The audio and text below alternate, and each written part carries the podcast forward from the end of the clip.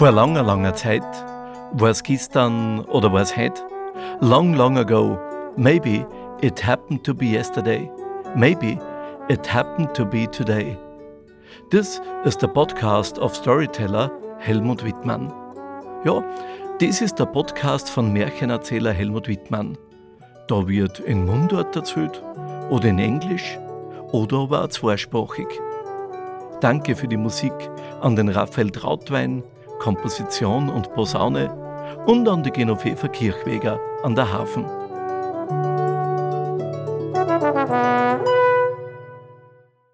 Märchen, die halten dem Leben sehr fantasievoll einen Spiegel vor. Naja, und da gehört natürlich die Lebenslust und auch die Erotik genauso dazu. Auch die ist Teil vom Ganzen und von einem glücklichen Leben. Allerdings ist schon seit die Gebrüder Grimm Tradition, dass die Märchen von die Volkskundler, die es meist gesammelt haben, eher bereinigt worden sind. Und da ist viel in Schubladen verschwunden oder einfach versteckt worden.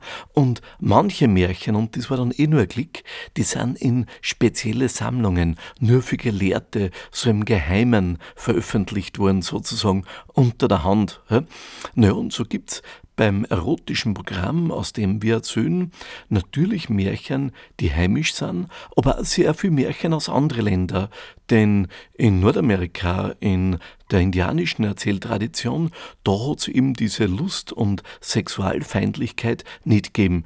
Die gingen da viel offener und viel unbefangener mit Erotik und mit sinnlichen Momente in die Geschichten um. Genauso ist es in Afrika und genauso war es früher auch in Asien, auch in die muslimischen Länder, war man da früher viel entspannter und eigentlich auch viel, viel sinnlicher. Und zur Einstimmung auf einen Abend mit erotischen Märchen gibt's jetzt das Märchen von der erwachenden Liebeslust zu Herrn und kein Wunder, dies Märchen ist in dem Fall aus Afrika. Begleitet äh, wird die Erzählung von der Angela Stummer-Stempkowski auf der Hafen und in unserem Hörbuch und der CD Erotische Märchen, da ist die Erzählung auch zu Herrn.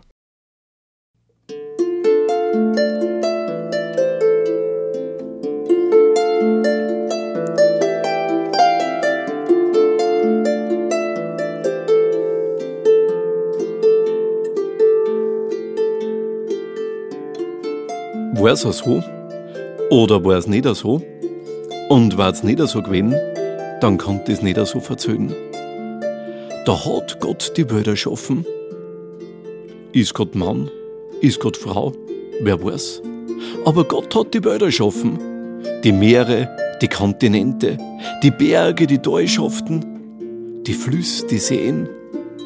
Ja, und all die Lebewesen, all die Viecher, die im Wasser leben, aber die, die am Land leben und unter der Erden und hoch droben in der Luft.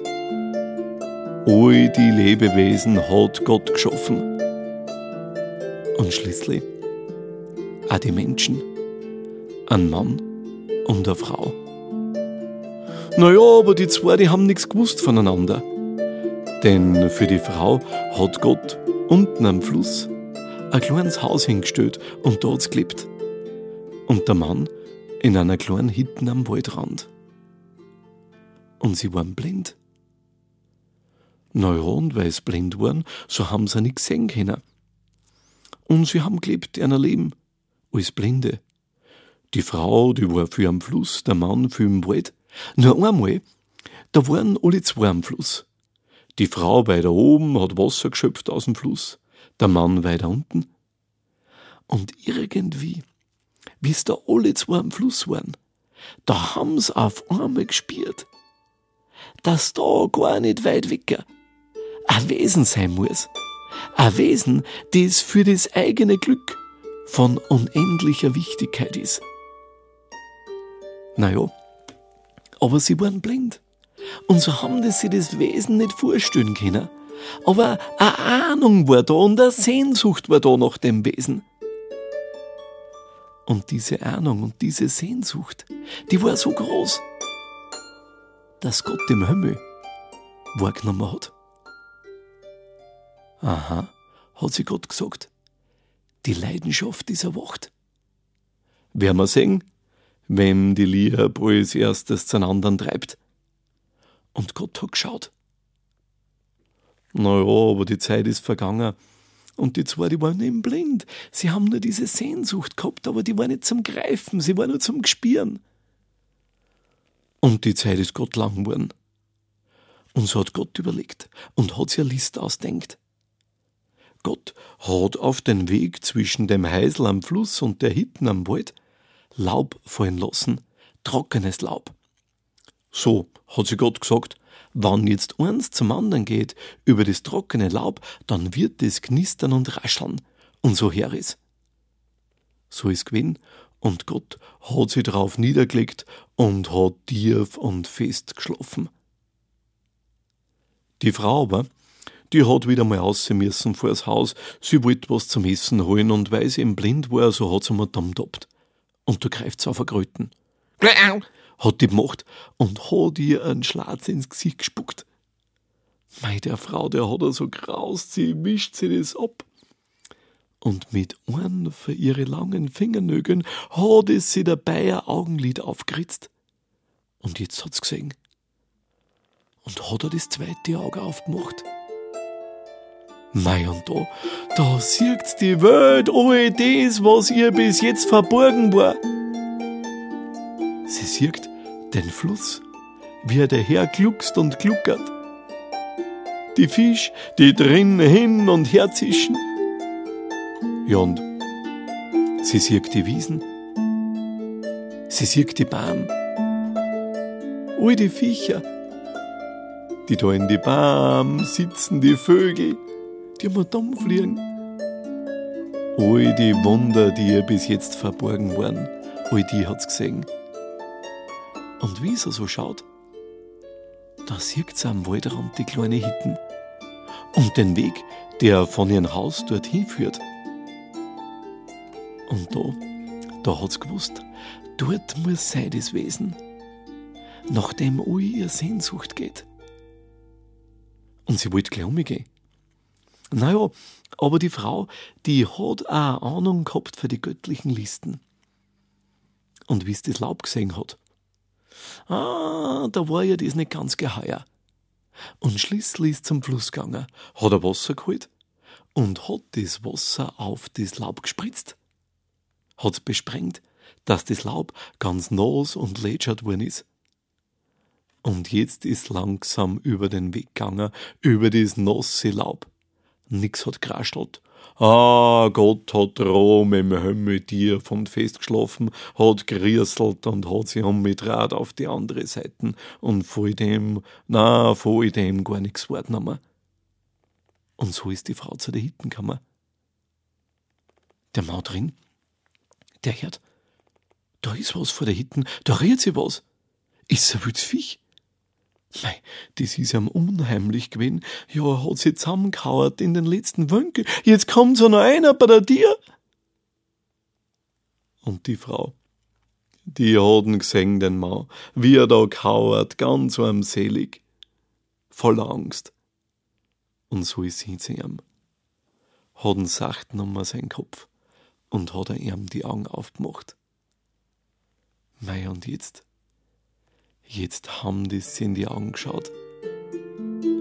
Und sie haben gewusst, das ist das Wesen, das Wesen, nach dem all das Sehnen gegangen ist, das Wesen, das für das eigene Glück von so großer Wichtigkeit ist. Und ungläubig haben die sie gestreichelt, haben sie antatzt, ganz sacht, ganz sacht sind niedergesunken. Und schließlich hat eins zum anderen gefunden. Sie sind eins geworden. Und die Nacht ist vergangen, voller Freude und schier ungläubiger Glückseligkeit.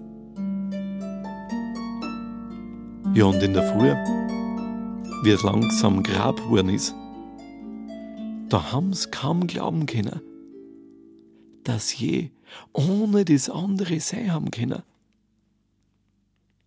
Die Frau aber, die hat gesagt, Liebster, ich muss jetzt fort, bevor die Sonne aufgeht. Auf die Nacht aber, wann's wieder finster wird, da kommst du zu mir. Ja, hat der Mann gesagt, das werde ich gewiss machen. Und drauf ist die Frau ausgekuscht. Der Mann aber, der ist jetzt auch vors Haus gegangen. Und jetzt hat er eher all die Wunder betracht. Ja, all das, was er bis jetzt nie sehen hat können. Die Sonne, wie es aufgegangen ist. Wie die Tautropfen glitzern und funkeln im Licht von der aufgehenden Sonne. Die Vögel, die in die Bäume sitzen.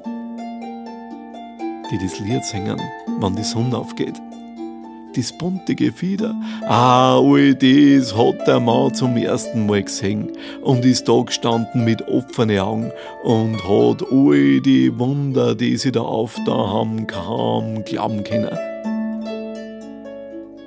So ist er da gestanden und schließlich ist er dann gegangen und hat geschaut und geschaut und geschaut. Den lieben langen Tag. Voller Stauner, voller ungläubigen Stauner aber schließlich sind die Schatten wieder lang geworden. Die Sonne ist untergegangen und die Sterne, die sind, wie man sagt, aus ihren Stallungen gekommen. Und der Mann fällt ein, er muss zu seiner Liebsten. Geschwind hat er sich aufgemacht, ist gleich losgerannt, übern Weg, hin zum Fluss, hin zum Haus. Aber beim Tag, da hat die Sonne das ganze Laub auftrickert staubtrocken ist gewesen und wie er da rennt, da hat's knistert und kraschelt. Drum im Himmel, da ist Gott den Tag gefahren, aus dem Schlaf. Ja, und Gott schaut aber, und wen sieht Gott da? Den Mann, mitten am Weg. Na, also du, hat Gott gesagt, grad du, das hab ich mir ja denkt, dass die Leidenschaft zuerst mit dir durchgeht.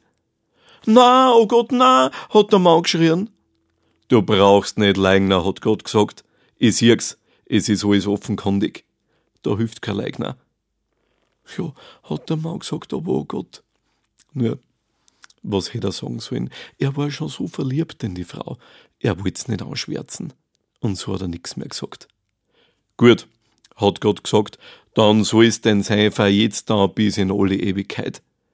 Wann die Liebe entfacht ist, dann soll sie der Mann aufmachen zur Frau. Naja, und so ist. Aber wir wissen's besser. Die Frau ist, die Frau ist, die die Leidenschaft entfacht. Aber all das spült sie im Verborgenen ab. Im Mann aber, wann die Liebe richtig brennt, im Mann ist zum Segen. Denn er macht sie auf, er kriegt das Rennerde. Und da ist alles offenkundig. So ist damals gewesen. Wer weiß bei Gott. Es ist jetzt wohl nicht anders.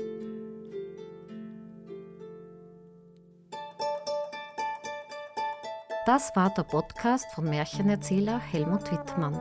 Lust auf mehr? Den Link zum wöchentlichen Geschichtenkick und zur sagenhaften Stunde im ORF gibt's unter märchenerzähler.at. This was the podcast of storyteller Helmut Wittmann. More information and the link to the monthly radio broadcast on ORF on the website storyteller.at.